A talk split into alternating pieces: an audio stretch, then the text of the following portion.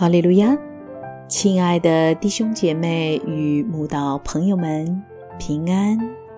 今天我们要分享的是《日夜流淌心中的甘泉》这本书中七月十三日就拔这篇灵粮。本篇背诵京剧约伯记三十六章十五节。神借着困苦救拔困苦人，趁他们受欺压，开通他们的耳朵。神竟是借着困苦，而非借着舒适，救拔困苦人。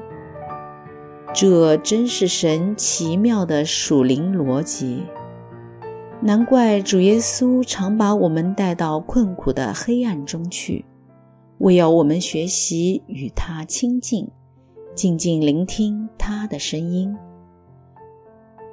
有时他带我们进入孤独的幽暗，有时他让我们遭遇病痛的幽暗，有时他让我们面对绝望的幽暗，有时他让我们处在忧愁的幽暗，有时他让我们遇到困顿的幽暗。有时又是被人误解的幽暗，有时更是毫无前景的幽暗。奇妙的是，神却会借着困苦救拔困苦人，用他大而可畏的能力扶持我们，在我们受欺压时，开通我们聋聩的耳朵，叫我们听见他慈爱的呼声。在我们受欺凌时，开启我们小性的眼睛，叫我们看见属天的远景。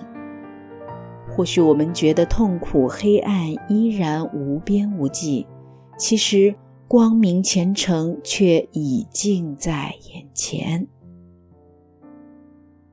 神不可能让我们一直在幽暗中受苦，总有云开日出的一天。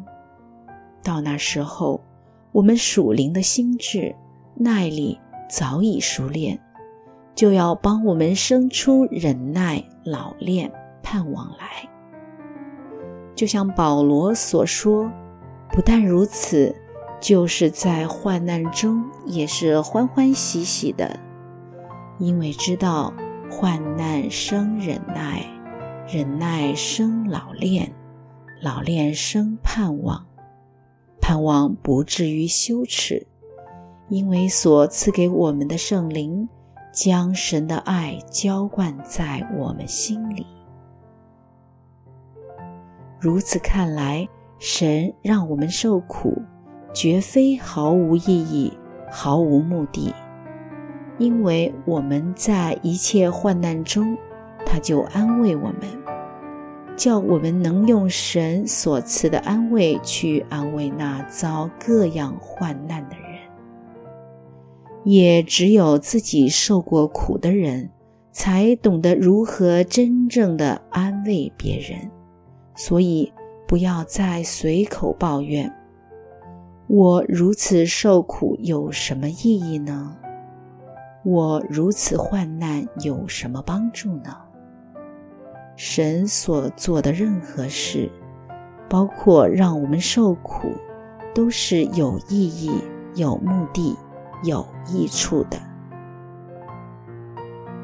穷乏人必不永久被忘，困苦人的指望必不永远落空。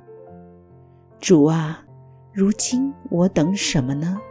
我的指望在乎你。因为至终必有善报，你的指望也不至断绝。哦，主啊，你既在我身旁救把我，我就有了指望，我还担心什么呢？